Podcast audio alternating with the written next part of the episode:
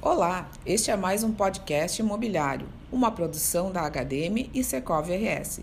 Hoje a convidada é responsável pelo Departamento de Economia e Estatística, a economista Lucinelli Jeremias da Silva Martins.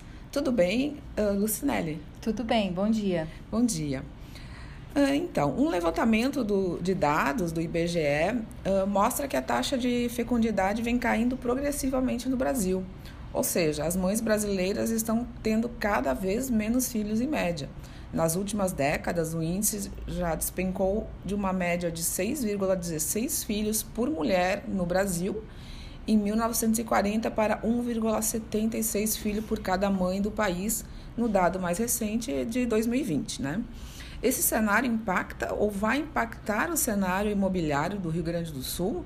E de que forma, Lucinelli? Não acredito que afete.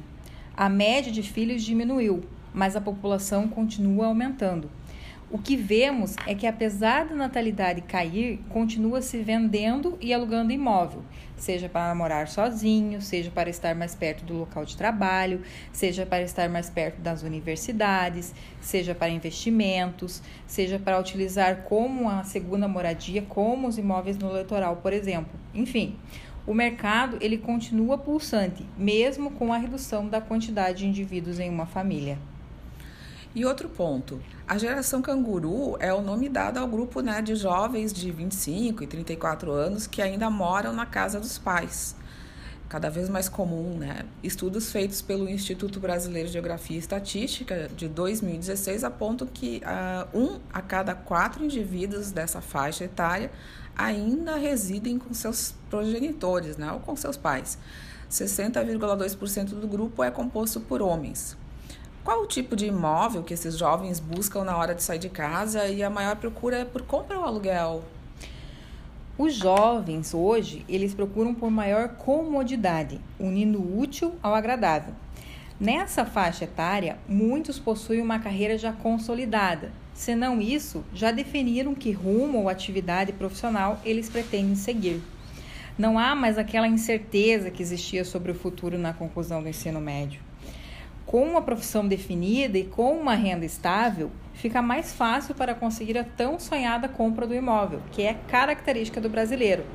Ou então, caso eu opte por outro estilo de vida, viver de experiências. A tecnologia hoje, em muitas profissões, permite trabalhar remotamente de qualquer lugar. A procura pela compra ou pelo aluguel vai muito do rumo que esse jovem decidiu seguir se deseja fixar residência ou se deseja explorar locais, alugando imóveis por onde passar. Os jovens hoje estão ultra informados e conectados, então essa tomada de decisão tem de estar cada vez mais clara em seus pensamentos. Certo. E o que o público jovem uh, que vai sair de casa, né, que vai sair da casa dos pais, leva em conta né, na hora de escolher o imóvel? A pandemia, ela trouxe um novo jeito de morar, preservando mais a qualidade de vida. Para o público jovem, isso não é diferente. Assim, as comodidades como um local mais perto do trabalho, caso esse trabalho seja presencial, está no topo das preferências. Outras características do entorno também são levadas em consideração, como facilidade de deslocamento para outros locais, academia, supermercados, farmácias, escolas, entre outros. Certo. E uh, falando em pandemia, né, como é que foi o impacto durante a pandemia em relação à compra ou aluguel de imóveis? Na pandemia ocorreu uma surpresa agradável ao setor de venda de imóveis. Em todo o país, a combinação de juros baixos e maior disponibilidade de financiamentos fez com que mais pessoas comprassem imóveis, seja para moradia ou então para investimento, a fim de garantir uma reserva de valor patrimonial.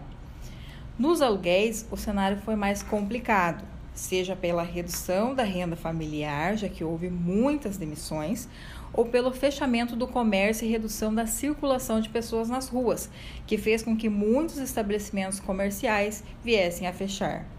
Hoje, com a retomada das atividades, já se nota uma recuperação gradual. Certo. Uh, e Lucinelli, para as pessoas que querem mais informações sobre esses assuntos que a gente conversou, qual o teu e-mail e telefone de contato? O e-mail aqui do departamento é pesquisa@secov-rs.com.br e o telefone é 3221 3700, a opção Economia e Estatística. Tá certo. Muito obrigada Muito pelas obrig... informações. Muito obrigada. Esse foi mais um podcast imobiliário e até a próxima.